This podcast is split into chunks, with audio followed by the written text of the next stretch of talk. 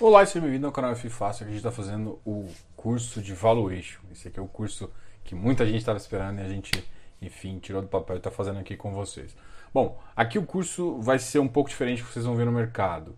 Bom, qual que é a minha ideia aqui? A primeira coisa é você entender um pouquinho de estrutura de capital. Nossa, Diogo, que complicado. Cara, não vai ser tanto, mas você precisa saber disso.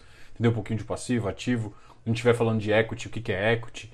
Entender o custo de, uh, custo de equity, custo de dívida ah, por que, que você está falando isso? Porque basicamente, se você não entende a estrutura de, de, de, dívida e uma estrutura de capital de uma empresa ou de um fundo imobiliário, que não é uma empresa de fato, mas tem uma estrutura de capital, se você não consegue entender isso, você não vai entender o básico de um de qualquer modelo uh, de fluxo de caixa, de fluxo de caixa descontado, ou de qualquer modelo de precificação, tá? Então, a primeira coisa que a gente ter que entender é esse número, tá? Então, a gente começa com isso. Depois também vou explicar um pouquinho do que, que é uh, TIR, VPL, Payback, até para vocês entenderem mais ou menos o que, que é o valor do dinheiro no tempo, e é isso que importa. Depois a gente entra um pouquinho no fluxo de caixa descontado. E aí o fluxo de caixa descontado é realmente você pega o fluxo futuro, faz uma estimativa e traz a valor presente. Existe uma simplificação dessa fórmula que é o modelo de Gordon. O modelo de Gordon é simplesmente uma simplificação. E por ser simplificação, ele tem algumas regras para ser seguidas. Então, tipo, talvez muita gente aqui chegou, bateu o olho lá, viu o modelo de Gordon, pô, vou lá no modelo de Gordon. Gente, é o último e você tem que entender muito bem as premissas. Não é o último a ser apresentado, não. Mas é a última coisa do fluxo de caixa descontado. Mas o que você tem que entender é as premissas. Se você não entender as premissas, não vai adiantar nada o que eu estou falando aqui. Tá? Porque senão você vai achar um número que não vai fazer sentido. Então eu sou muito criterioso nesse ponto e eu acho que faz sentido você entender o número, tá? Então por isso que a gente começa com estrutura de capital, para depois entender fluxo de caixa. O jogo, mas é difícil avaliar. Sim, é difícil. Você vai, você vai ver que em alguns modelos a gente não vai utilizar o, o fluxo de caixa descontado pela falta de previsibilidade dentro do futuro, pela oscilação de, de, de, de caixa. Existe uma premissa que você tem que admitir no modelo de Gordon que em, em maioria dos casos não é verdade e que inclusive para fundos imobiliários você vai ter muito problema em aplicar. Mas o fluxo de caixa descontado em si, que é o modelo que gera o Gordon, é muito amplo e sim pode ser utilizado e sim você vai ser muito feliz quando utilizar ele. Além de a gente vai falar igual de algumas premissas, essas premissas que vão amarrar o modelo e que vão te ajudar a fazer. Uma outra análise também aqui no Evaluation é os múltiplos, né?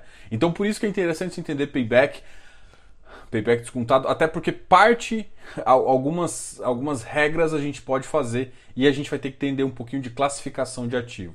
Porque não adianta eu precificar, uh, eu, eu calcular um múltiplo de um ativo high yield e comparar com um ativo high grade, pegar um ativo de tijolo e comparar com um ativo.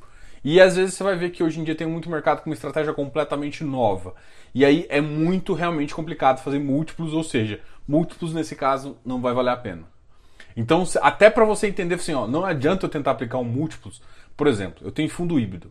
Aí eu vou pegar todos os fundos híbridos e botar na mesma, no mesmo saco? Aí não, aí você vai pegar um fundo híbrido, por exemplo, um, um Alice R11 da vida, que ele tem antena, tá colocando data center.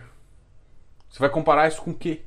Então, a comparação que você pode fazer é via, às vezes, fluxo de caixa, é, é, às vezes, é, calcular fluxo de caixa para o equity, justamente, ou seja, fluxo de caixa para o acionista, para você comparar com que mais ou menos, por exemplo, um American, um outro ativo que compra o mesmo, consegue gerar com esse mesmo fundo, apesar de ser estruturas diferentes. Então, tem coisas que você não vai conseguir comparar, porque senão você está comparando ação com banana e de repente você acha que o, o múltiplo está lindo e não está. Então, uh, o que, que eu quero te falar? Às vezes tem setores e tem ativos que não têm múltiplos próximos. Justamente a gente tem um mercado ainda muito pequeno. Estamos chegando a 300 e poucos ativos aí, mais de 300 na verdade, mas não é isso que importa. Quando a gente está falando de múltiplos, eu tenho que comparar ação banana com banana, maçã com maçã, tá? Então a gente tem que sim fazer um, um portfólio bem definido, tá? Fluxo de caixa descontado, a gente faz simplificação, fala um pouco de TIR.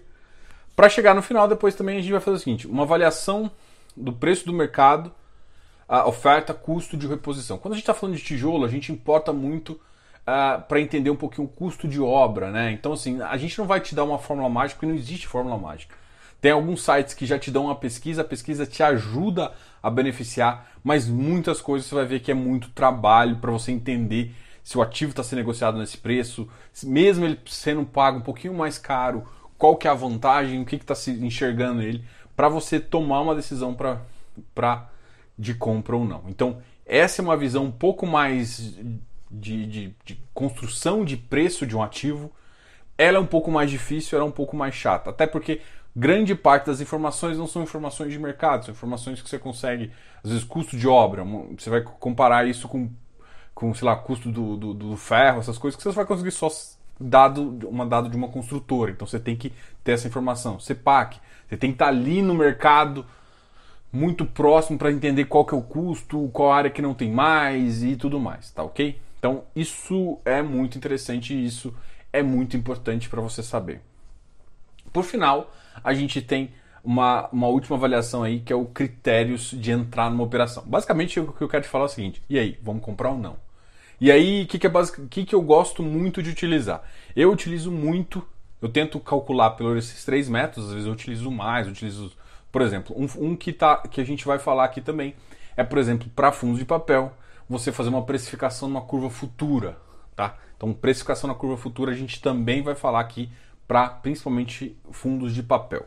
Depois a gente faz uma coisa que eu acho muito legal, que é qual que é o seu poder de decisão. A gente vai utilizar para mim, os dois métodos melhores que eu gosto, que é VPL e TIR. Cada um tem seu benefício, cada um tem seu malefício, mas o importante é o seguinte: o que você vai entender e a avaliação que eu quero que você traga é que, independente de você escolher um ou outro, o que vai te importar é basicamente você entender. Porque, por exemplo, uma TIR, você tem que definir uma TIR mínima de entrada. De alguma qualquer. Então, eu tenho uma minha e eu posso te falar qual é, a gente vai falar. Eu vou te dar alguns exemplos de critérios que a gente está fazendo aqui. E é essa, essa vai ser a última aula. Então a gente vai usar alguns exemplos que a gente já aplicou, que a gente já mostrou e que algumas pessoas até já tiveram lucro com essa visão, tá ok? E também vai falar um pouco do VPL. O VPL, diferentemente do da TIR, que você fala assim, eu quero uma taxa anual de 15%. No, numa VPL não, na VPL você coloca uma taxa que é a taxa de desconto antes, e a taxa de desconto sua pode ser uma ligada à inflação, uma taxa livre de risco, então por isso também a gente vai voltar naquela aula, aquela aula de modelo para você entender, por exemplo, o CAPM e outros modelos assim, até para você poder entender qual que é a taxa de desconto melhor e voltou no custo e tudo mais. Ok? Então, eu acho que esse aqui é um modelo muito completo. É, é uma aplicação de vários, uh, de vários cursos de valuation de empresa aplicado para ativos imobiliários que eu acho que você não vai ver em lugar nenhum. Beleza? Fica aqui que você vai gostar muito desse vídeo e dessa, desse material. Diogo, canal Fácil. Fica aqui no próximo que você vai ver. Já começa a estudar, tá?